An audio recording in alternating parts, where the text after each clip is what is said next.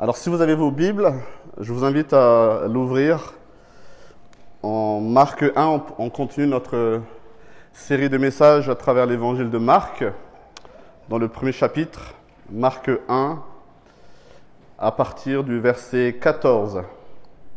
Et on va aller jusqu'au verset 20. Et le texte devrait apparaître aussi euh, à l'écran pour ceux qui n'ont pas de, de Bible. Marc 1, à partir du verset 14 jusqu'au verset 20.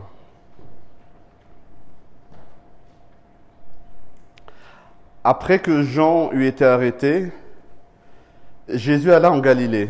Il proclamait la bonne nouvelle du royaume de Dieu et disait, Le moment est arrivé et le royaume de Dieu est proche. Changez d'attitude et croyez à la bonne nouvelle. Comme il marchait le long du lac de Galilée, il vit Simon et André, frères de Simon, qui jetaient un filet dans le lac. C'étaient en effet des pêcheurs. Jésus leur dit, Suivez-moi et je ferai de vous des pêcheurs d'hommes. Aussitôt, ils laissèrent leur filet et le suivirent. Il alla un peu plus loin et vit Jacques, fils de Zébédée, et son frère Jean, qui étaient eux aussi dans une barque et réparaient les filets. Aussitôt, il les appela. Ils laissèrent leur père Zébédée dans la barque avec les ouvriers et le suivirent. On va s'arrêter là ce matin dans la parole de Dieu. Et juste pour un rappel, on a démarré la semaine dernière notre parcours de, de l'évangile de Marc. Et on, voit qu'ici, après avoir introduit Jésus dans le récit, dans, dans le prologue, dans les 13 premiers versets de son évangile, Marc nous invite maintenant, maintenant que le personnage principal est visible, il nous invite à observer la vie de Jésus. La caméra, quelque part, que Marc utilise dans son évangile, va rester pointée sur Jésus, ce qu'il fait, ce qu'il dit et comment les gens réagissent à sa vie et à ce qu'il dit.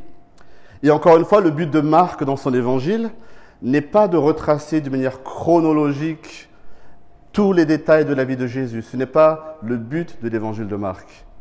Ce qu'il écrit, ce n'est pas une biographie telle qu'on a l'habitude de le voir de nos jours. Ce n'est pas un documentaire sur ce que Jésus a fait avec tous les détails. Le but de l'évangile de Marc, ce que Marc veut qu'on comprenne à travers son livre, qu'on voit qui est Jésus. Qui est Jésus et le message que représente sa vie, la vie de Jésus. C'est ce qu'il dit dans le premier verset, commencement de l'évangile de Jésus-Christ, Marc 1, verset 1. Et on a vu le commencement de cet évangile la semaine dernière, comment Marc nous rappelle que l'évangile que Jésus vient montrer est ancré dans les prophéties, dans les temps anciens. Et maintenant, Marc va commencer à dérouler à travers la vie de Jésus les principes même de cet évangile. Et on va voir ce matin que dans notre texte, Marc va nous présenter trois réalités. Trois réalités que le monde découvre. Tout d'abord, la réalité d'un nouveau royaume. La réalité d'un nouveau royaume. C'est la première chose que Marc va soulever. Ensuite, la réalité d'une nouvelle citoyenneté, quelque part une nouvelle nationalité. Et enfin, la troisième réalité que Jésus, dans le récit de Marc, va nous montrer, c'est que ce royaume et cette nouvelle citoyenneté appellent une nouvelle communauté. Un nouveau royaume, une nouvelle citoyenneté, une nouvelle communauté. Et on va commencer par les deux premiers versets, voire même verset 14 jusqu'à la moitié du verset 15. Et je le relis. Après que Jean eut été arrêté, Jésus alla en Galilée, il proclamait la bonne nouvelle du royaume de Dieu. Jean-Baptiste, on le voit dans le chapitre précédent, annonçait la venue du Messie. Il était le, le messager promis par Dieu dans les prophéties qui devait annoncer la venue du nouveau roi, du Messie promis par les prophètes. Et on voit qu'ici, que Jean-Baptiste a été arrêté. On sait en lisant les autres évangiles qu'il a été livré au roi Hérode, qui gouverne la province de Galilée, et qu'il sera mis à mort par ce même roi. Jean-Baptiste, celui qui annonce, se retire de la scène pour que Jésus apparaisse. Et c'est précisément en Galilée, là où Jean-Baptiste a été arrêté et mis à mort, que Jésus va se rendre pour faire quoi? Proclamer la bonne nouvelle de Dieu. Certaines versions ont la bonne nouvelle du royaume de Dieu, ou encore d'autres versions pour proclamer l'évangile de Dieu. C'est une des rares fois dans le, Nouveau Testament où on, voit le terme évangile de Dieu. Et derrière ces nuances de traduction, en fait, ce que le traducteur va nous faire comprendre, c'est que Marc veut pointer que Jésus prêche la bonne nouvelle de Dieu et non pas la bonne nouvelle au sujet de Dieu. C'est vraiment cette bonne nouvelle que Dieu veut montrer à son peuple. Ce n'est pas une liste d'instructions, une liste de règles. Ce ne sont pas simplement des vérités que Jésus est venu proclamer.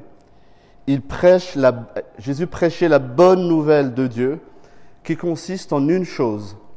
Verset 15. Le moment est arrivé, le royaume de Dieu est proche. Voilà la bonne nouvelle de Dieu que Jésus proclame. Le moment est arrivé et le royaume de Dieu est proche. Le moment est arrivé. Le temps est accompli dans certaines versions. Le temps du royaume de Dieu. Jésus prêche après des siècles d'attente pour le peuple d'Israël. Les prophéties n'ont cessé de répéter un jour Dieu va venir, un jour son royaume va être établi sur terre. Un jour Dieu viendrait lui-même rétablir la justice, la paix, délivrer son peuple, régner sur son peuple. Et Jésus affirme, ce temps est arrivé. Et que l'expression dans notre Bible, le royaume de Dieu est proche, ne nous laisse pas perplexes. Dans cette expression, il s'agit plus de proximité physique que de proximité temporelle. Sous-entendu, Jésus n'est pas en train de dire le royaume de Dieu va bientôt arriver. Il est proche, comme on dirait, je ne sais pas, Noël approche ou l'été est proche. Ce que Marc signifie ici, ce que Jésus dit dans le grec, c'est que le royaume de Dieu est à portée de main. Le royaume de Dieu est là, vous pouvez le toucher, ce royaume de Dieu. Ce n'est plus quelque chose de mystique. Vous pouvez le toucher et Jésus est en train de dire quelque part, je suis ce royaume de Dieu qui est révélé. Vous pouvez me toucher. Le royaume de Dieu est maintenant visible parmi les hommes. Jésus est le roi de ce royaume que l'on peut voir, observer et toucher. Et ça, ce n'était pas quelque chose que les Juifs de l'époque attendaient. Ils s'attendaient à un grand roi qui arriverait et de voir cet homme qui dit, mais le royaume de Dieu est proche, vous pouvez le toucher. Regardez-moi et vous verrez à quoi ressemble le royaume de Dieu. Et la bonne nouvelle de Dieu, mes amis, que Jésus prêche, ne consiste pas à nous donner la clé pour mieux vivre ou vivre heureux. Le royaume de Dieu est visible alors que Dieu a toujours régné dans l'univers, dans les lieux invisibles. Mais maintenant, ce qui était caché devient visible au regard de tous. Ce Dieu qu'on a chanté, ce Dieu d'éternité qui règne, s'est incarné et c'est le commencement maintenant d'une nouvelle ère où le règne devient visible sur la terre. Jésus affirme, le royaume de Dieu est là. Que vous y croyez ou pas, que vous l'acceptiez ou non, ça ne change en aucune façon la vérité, cette réalité. Le royaume de Dieu est là. Les autorités et les gouvernements des hommes vont tout faire pour s'opposer à ce roi. On va le voir dans les prochaines semaines. Les puissances invisibles vont tout faire pour s'opposer à ce roi. Ça aussi, Marc va nous le montrer. Mais cela ne change absolument rien au sens de l'histoire que Dieu a déjà écrite et qui se réalise dans la vie de Christ. Et quand un royaume, quand un roi dit je suis le roi, je suis le roi, il ne demande pas qu'on soit d'accord, il affirme je suis le roi. Le royaume est là. Il n'y a que deux options, soit on fait partie des sujets du roi, soit on est les ennemis du roi. Il n'y a pas de neutre, soit quelque part on prête allégeance au roi, soit on refuse et à nous opposons. Et quelque part, tout en nous, tout en, en chaque homme, va nous pousser à refuser de plier le genou devant ce roi. Parce que reconnaître qu'il y a un roi, c'est renoncer à son petit royaume à soi. L'avènement, le côté visible du royaume de Dieu nécessite que toute personne qui entende ça prenne position. Comment devenir sujet du royaume? Quelles sont les conditions quelque part pour intégrer ce royaume que Jésus déclare ouvert ici? Comment est-ce qu'on plie le genou devant le roi? Tout en nous le refuse, toutes les puissances vont s'opposer, et pourtant le choix, c'est soit on se soumet, soit on se rebelle face à ce royaume. Et c'est la deuxième réalité que Marc nous présente ici dans le discours de Jésus, c'est que le royaume est là, et ce royaume appelle à une nouvelle citoyenneté, une nouvelle nationalité. Il y a maintenant 20 ans, je suis devenu français, euh, étant né à Madagascar. Et je me rappelle la, procédure pour devenir français. On remplit des papiers, on passe à la préfecture, ça part dans des endroits invisibles. on est content que l'administration ne perd pas ce genre de papiers parce que ça revient à un moment pour dire vous êtes convoqué au tribunal, euh, je ne sais plus quelle date, et on va vous donner votre, le petit papier que vous, euh, qui vous fera de vous des Français. Donc on s'est retrouvé dans une salle euh, au tribunal de Grenoble, on était peut-être une vingtaine, et là il y a un juge qui lit, je ne sais plus si c'était un décret, bref, une déclaration de citoyenneté, voilà maintenant un tel, tatata, vous devenez Français, on nous donne un petit livret avec les valeurs de la République française, ce genre de choses, assez administratif, hein, assez simple. Je sais qu'aujourd'hui, ils ont changé un peu, mais toujours est-il que ça reste assez, comment dirais-je, froid de devenir français. Certains pays font des choses beaucoup plus solennelles, on prête allégeance, etc. Et la question qu'on peut se poser, si c'est ça d'acquérir une nouvelle citoyenneté aujourd'hui dans nos pays, qu'en est-il du royaume de Dieu? Est-ce que tout le monde fait partie du royaume de Dieu? Comment est-ce qu'on devient citoyen du royaume? Et c'est ce que Jésus nous dit dans le verset suivant. Changez d'attitude et croyez à la bonne nouvelle. Ou dans d'autres traductions, repentez-vous et croyez à la bonne nouvelle. Voilà ce que prêchait Jésus, voilà son appel et voilà comment on devient citoyen du royaume de Dieu. Et c'est un appel qu'il adresse à chacun d'entre nous. Il nous appelle à entrer dans ce royaume. Ce n'est pas quelque chose d'élitiste, c'est un geste d'amour. Entrez dans le royaume, repentez-vous. Et le moyen, c'est donc la repentance et la foi. Ce sont deux mots qu'il faut bien comprendre. Il faut aussi bien comprendre l'ordre des choses. Jésus appelle à la repentance d'abord et la foi ensuite. Il appelle à la repentance qui conduit à la foi et non pas la foi et ensuite on se repent. La repentance, c'est un mot peut-être avec lequel on n'est pas super à l'aise. Se repentir. C'est un mot qui suggère qu'on aurait des choses mauvaises en nous et qu'on ne souhaite pas nécessairement admettre. Pourquoi on a du mal avec le mot repentance? J'ai juste mis quelques idées je pense que déjà, possiblement, on ne se sent pas si mauvais que ça. Si on se regarde devant le miroir, si on se compare aux atrocités qu'on voit dans les journaux ou à la télévision, on n'est pas si mauvais que ça. Alors de quoi on devrait se repentir? Je n'ai pas tué, je n'ai pas volé, je paye mes impôts, je suis impliqué dans des œuvres caritatives, j'aime les gens autour de moi, je donne aux pauvres, je viens en aide aux personnes qui en ont besoin je suis une bonne personne, alors Jésus, tu es gentil, mais de quoi est-ce que je devrais me repentir? Ma vie, elle n'est pas si mauvaise que ça en vrai. Et puis le deuxième point, c'est de se dire, mais qui est ce Jésus?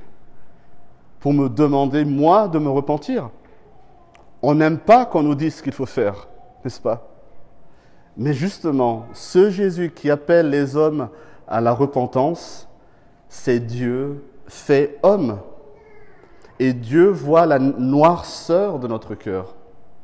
Il voit le mal et il connaît le péché tapis au fond de chacun d'entre nous, que parfois nous-mêmes, nous ne parvenons pas à voir. Et la Bible nous enseigne, la Bible nous rappelle que nous sommes tous pécheurs.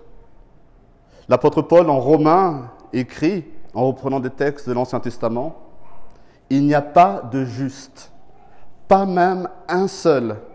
Nul n'est intelligent, nul ne cherche Dieu. Tous se sont égarés, ensemble ils se sont pervertis. Il n'en est aucun qui fasse le bien, pas même un seul. Quand tu te regardes dans le miroir et que tu penses que tu n'es pas si mauvais que ça, que ce verset te rappelle à la réalité. Il n'y a pas un seul qui fasse le bien. Le bien que tu définis n'est rien à côté du bien que Dieu exige. Notre sentiment d'être de bonnes personnes n'arrive pas à la cheville des exigences de perfection du Dieu parfait, du Dieu qui exige la perfection d'une part et qui déteste, qui est le péché et le mal sous toutes ses formes et toutes ses nuances. Devant Dieu, le mal ne peut pas subsister. Voilà l'exigence de sainteté de Dieu. Et nous-mêmes, je pense qu'on se connaît suffisamment pour se rendre compte, ben, devant cette exigence, effectivement, je ne fais pas le poids. Et laissez-moi peut-être aussi, par rapport à ce verbe repentir, que quand la Bible parle de se repentir, c'est beaucoup plus qu'avoir des regrets ou de chercher le pardon. Reconnaître ses fautes, ses torts, chercher à les réparer, ça fait partie de la repentance. Mais ça ne s'arrête pas là. Être attristé, écœuré par les choses mauvaises qu'on a pu commettre, fait partie de la repentance. La contrition, ce sentiment vraiment d'être pourri à l'intérieur, est un élément de la repentance, oui, mais la repentance authentique s'accompagne d'un engagement, un engagement à tourner le dos au mal, à faire un virage à 180 degrés dans notre manière de vivre. C'est pour ça que certaines traductions écrivent changer d'attitude. Se repentir, c'est pas simplement se flageller, oui, je suis une mauvaise personne, pardonne-moi. Se repentir, c'est reconnaître le mal et s'engager à ne plus le faire, à tourner le dos au péché. Et donc un virage à 180 degrés, ça consiste à tourner le dos à quelque chose et faire face à quelque chose d'autre. Et à quoi est-ce qu'on fait face? On fait face au défi de la foi. C'est là que la foi intervient. Oui, je suis pécheur. Oui, je tourne le dos à mon péché. Et là, j'ai besoin de quelque chose de plus que ça pour tenir. On tourne le dos à son péché et on croit, on s'accroche à la bonne nouvelle. Repentez-vous et croyez à la bonne nouvelle, nous dit Jésus. On croit à la bonne nouvelle d'un roi qui est venu terrasser, anéantir le péché, nous libérer de l'esclavage du péché, nous libérer de nous-mêmes quelque part, nous offrir la liberté, la vraie vie, nous offrir le privilège de faire partie de cette nouvelle réalité, son royaume sur terre. Ce roi, Jésus, a donné sa vie. Il est mort sur la croix, comme on l'a chanté, pour que chacun d'entre nous puisse entrer dans ce royaume quand on se repent et qu'on croit à la bonne nouvelle. Jésus est mort à la croix pour accomplir le plan de salut, le plan de sauvetage que Dieu a annoncé depuis des siècles dans l'Ancien Testament. Voilà l'invitation de l'Évangile. Voilà la bonne nouvelle. On peut faire partie de ce royaume. repentez-vous et croyez à la bonne nouvelle. Alors peut-être que ce matin, on se dit, oui, c'est bien ce message, c'est vraiment important, et, c'est bien que ceux qui ne sont pas encore nés de nouveau, là, ils entendent ce message, ce cadeau que ce roi nous fait. Mais je pense qu'on aurait tort de penser que parce qu'un jour, on a professé notre foi en Christ, parce qu'on a fait ça un jour, j'espère que c'est le cas de beaucoup parmi nous ce matin, alors aujourd'hui, ben, en fait, ça ne s'applique plus à moi, j'ai plus besoin de me repentir aujourd'hui. Est-ce que vous connaissez Martin Luther? Martin Luther, le père de la réforme au XVIe siècle, avait bien compris qu'en fait, la repentance ne s'arrêtait pas au moment où on a cru à la bonne nouvelle. Le 31 octobre 1517, 1517, il a placardé sur la porte d'une église dans, dans, une ville en Allemagne une affiche sur laquelle il, il a écrit 95 thèses pour quelque part remettre en question ou questionner certaines doctrines que l'Église catholique pratiquait. 95 thèses ou 95 déclarations. Mais qu'est-ce que disaient ces thèses? On ne va pas toutes les voir. Je vais simplement attirer votre attention sur la première déclaration de Luther sur cette affiche qui a transformé l'histoire de l'Église.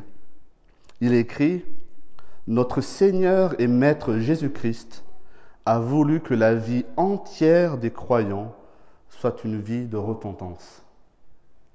Je relis. Notre Seigneur et Maître Jésus-Christ a voulu que la vie entière des croyants, toute la vie des croyants, soit une vie de repentance permanente. Une vie de repentance Vraiment Est-ce qu'il a, tout compris, Luther? Moi, je croyais que Dieu nous pardonnait une fois pour toutes et qu'on était déclaré juste, qu'on n'était plus sous le coup de la condamnation. Et il n'y a pas plus vrai que ça. C'est par grâce que nous sommes sauvés, par le moyen de la foi, et nous sommes sauvés, la Bible déclare, une fois pour toutes déclaré juste une fois pour toutes. Mais alors de quelle repentance Luther parle quand il dit que la vie du chrétien est une vie de repentance Luther parle d'ici de quelque chose qu'il a compris. Il parle d'avoir une disposition de cœur permanente à renoncer dans notre vie de tous les jours au péché. Une vie de repentance, c'est la vie d'un croyant qui reconnaît tout ce qui a besoin d'être transformé dans sa vie.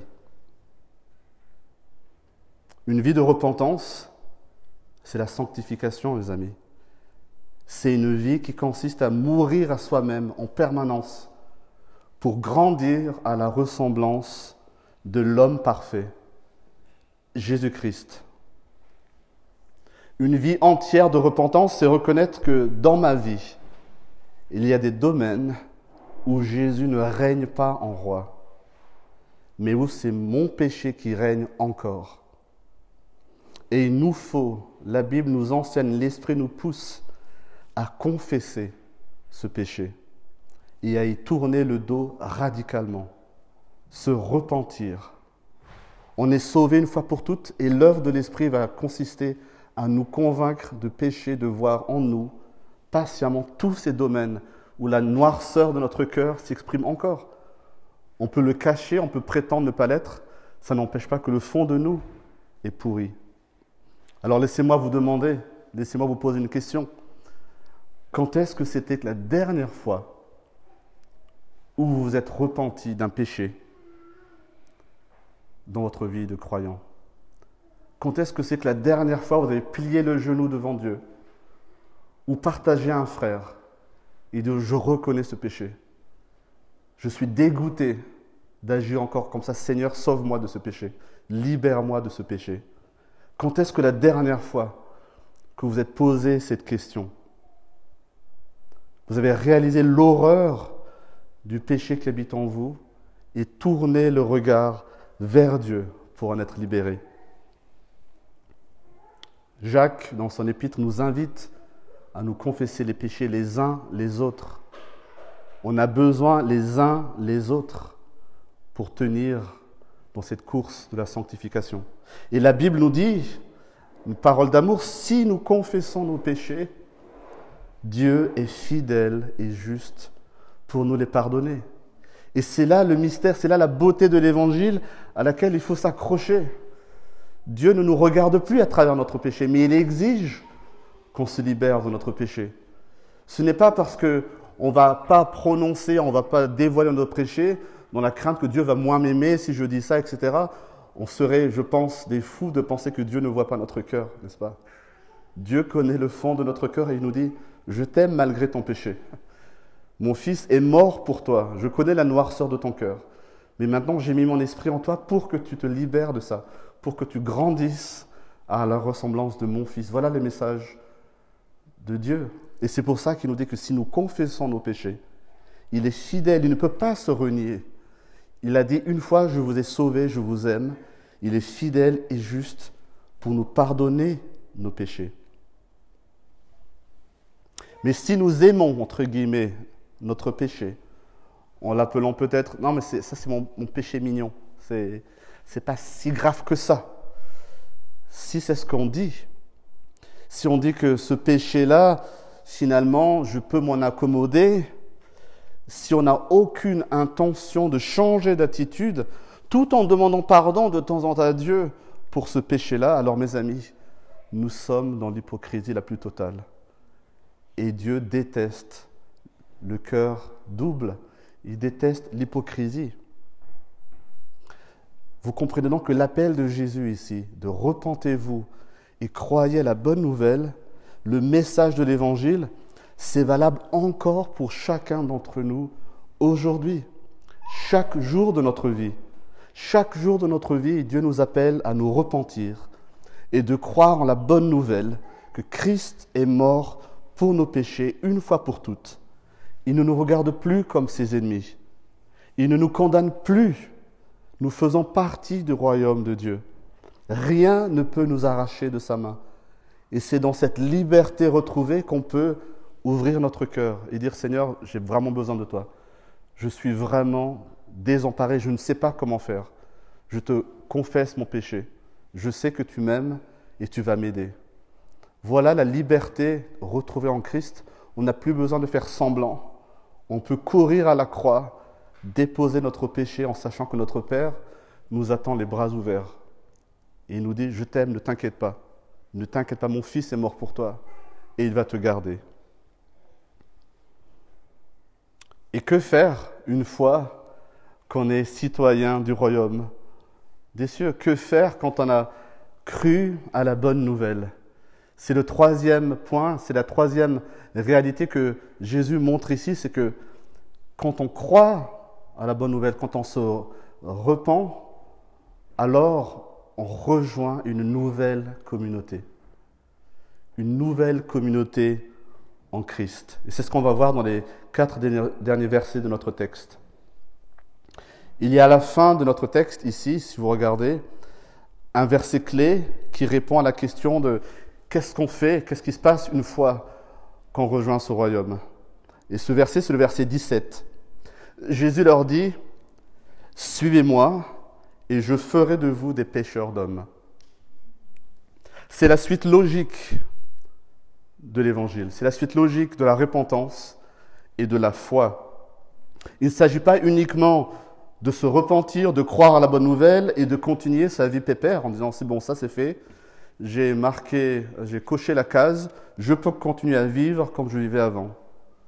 Non, il s'agit de suivre Jésus. Jésus appelle les personnes dans ce texte à devenir ses disciples. À l'époque de Jésus, les différents experts de la loi, les rabbins, avaient tous des disciples. Mais la coutume voulait que, à cette époque, ce soit les personnes elles-mêmes qui choisissent quel rabbin ils voulaient suivre. Celui-là, il est peut-être un peu plus célèbre, il a un bon compte Instagram, je vais le suivre. Les followers. Celui-là, j'aime pas trop sa manière de parler, ça m'intéresse pas. C'était les personnes qui choisissaient quel rabbin ils voulaient suivre. Ici, c'est Jésus, le maître de la loi, qui choisit ses disciples, qui appelle ses disciples. Et il ne les appelle pas à venir avec lui pour discuter de la loi ou pour étudier la loi avec lui. Il les appelle à le suivre.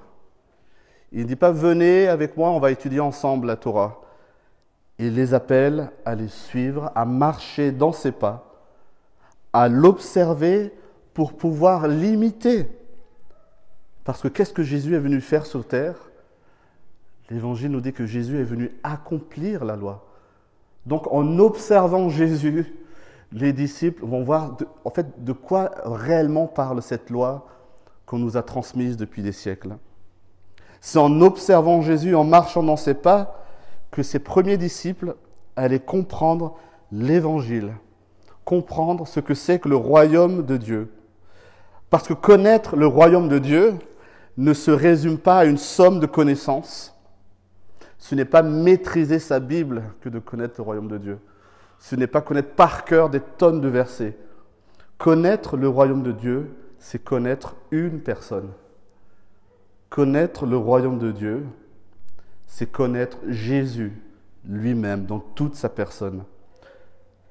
Connaître comment Jésus pense, comment il prie, comment il aime, comment il vient en aide à ceux qui sont dans le besoin sa compassion en action.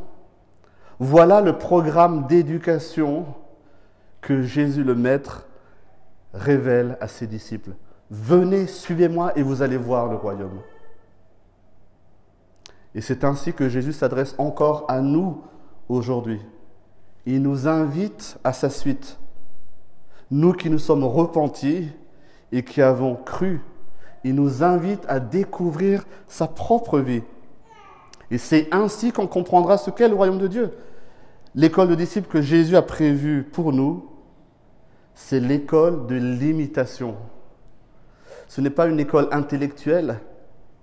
Il nous appelle à faire ce que lui, il fait. Mais on l'a déjà dit, pour pouvoir imiter Jésus, encore faut-il bien le connaître. Dans toutes ses lettres, l'apôtre Paul ne cesse de prier pour que les premiers chrétiens grandissent en quoi? Dans la connaissance de Christ. Et c'est aussi ce que Pierre exhorte dans son épître quand il écrit, mais grandissez dans la grâce et dans la connaissance de notre Seigneur et Sauveur Jésus-Christ. La marche chrétienne consiste à connaître Jésus encore et encore et encore et se laisser transformer devant la beauté de qui il est, de ce qu'il a fait et de ce qu'il nous appelle à faire. Si nous avons placé notre foi en Christ, est-ce que notre désir est vraiment de grandir dans la connaissance de Christ? Est-ce que c'est une prière que vous avez faite, que nous faisons tous les jours? Ou alors peut-être que nous voyons le salut faire en Christ comme une forme d'assurance vie ça c'est fait, c'est dans ma poche s'il m'arrive un truc, je suis bien. Mais qu'en attendant que ce truc arrive, eh ben, je vais continuer de vivre comme je faisais avant. Si c'est votre compréhension du message de l'Évangile et de ce que Jésus nous appelle à faire, je pense qu'il est temps de reconsidérer et de comprendre le véritable appel de l'Évangile. Il est temps de se remettre en question par rapport à ce qu'on a toujours compris. Et Jésus ici, il appelle ses quatre premiers disciples à le suivre. Pour en faire quoi? Des pêcheurs d'hommes. Il leur dit, je veux donner du vrai sens à ce que vous faites. Je vous appelle à me suivre pour que vous aussi, à votre tour, vous puissiez appeler d'autres à me suivre. Suivre Jésus, c'est donc chercher que d'autres personnes comprennent qui il est et marchent à sa suite. Le royaume de Dieu, c'est cette communauté, ces nouvelles personnes qui marchent à la suite de Jésus. Le royaume de Dieu, c'est une communauté de disciples qui imitent leur sauveur, leur roi. Et ce que Marc nous montre ici, c'est l'embryon de cette communauté, c'est les premiers disciples Voyez comme il prend la peine de nommer les personnes que Jésus appelle. Il ne dit pas juste certaines personnes, il les nomme. Nous voyons là vraiment le, démarrage visible de ce royaume que Jésus est venu apporter et les disciples qui se lèvent, qui le suivent, qui derrière vont transformer le monde jusqu'à nous aujourd'hui. Je vais conclure. À qui s'adresse Jésus dans notre texte quand il appelle? Marc nous parle de deux groupes d'hommes, Simon et André, puis Jacques et Jean. On apprend quoi? Que ce sont des pêcheurs qui travaillaient en fait sur la mer de Galilée, une mer intérieure. Et à cette époque, la mer de Galilée était réputée pour les poissons, pour les poissons que les pêcheurs y pêchaient. Jusque dans la Méditerranée, on retrouve des textes d'historiens qui vantent la qualité des poissons de la mer de, Galilée. On pourrait dire en fait que l'industrie de la pêche battait son plein à cette époque. Et il ne faut pas s'imaginer que Simon et André ou Jacques et Jean étaient des pauvres pêcheurs qui n'avaient pas de quoi vivre. En vrai, et on va voir un détail dans le texte, ils gagnaient bien leur vie. Regardez le verset 20. Marc nous dit que Jacques et Jean, quand ils partent, en fait, qu'est-ce qu'ils ont? Ils ont des salariés avec eux. Ils abandonnent leur père et les ouvriers qui étaient avec eux. En fait, ce sont quelque part des, petits directeurs de PME. Ils ont une vie qui tourne bien, ils ont leur rentrée d'argent qui va bien, et Jésus vient les chercher dans leur quotidien, ce qu'ils sont en train de faire. Il n'est pas en train de dire, j'attends la fin de journée, vous avez fini tout ce que vous avez fait, maintenant suivez-moi. Non, ils étaient occupés, ces personnes. Et Jésus leur dit, venez, suivez-moi. Jésus interrompt leur business plan quelque part. Il interrompt leur projet de vie, des choses qu'ils avaient prévues. Et quelle est la réponse de Simon, André, Jacques et Jean? On le lit dans le texte. Ils laissèrent tout et le suivirent.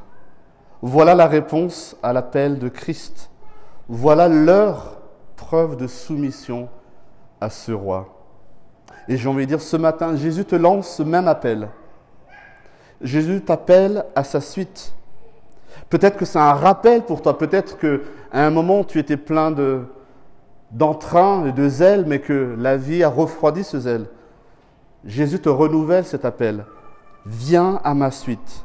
Le roi t'appelle à le suivre, à vivre le royaume pour devenir des pécheurs d'hommes, des disciples qui font des disciples. Alors j'aimerais nous laisser, j'aimerais te laisser avec une question. Que dois-tu laisser Que dois-tu abandonner dans ta vie, dans ces choses auxquelles tu t'accroches?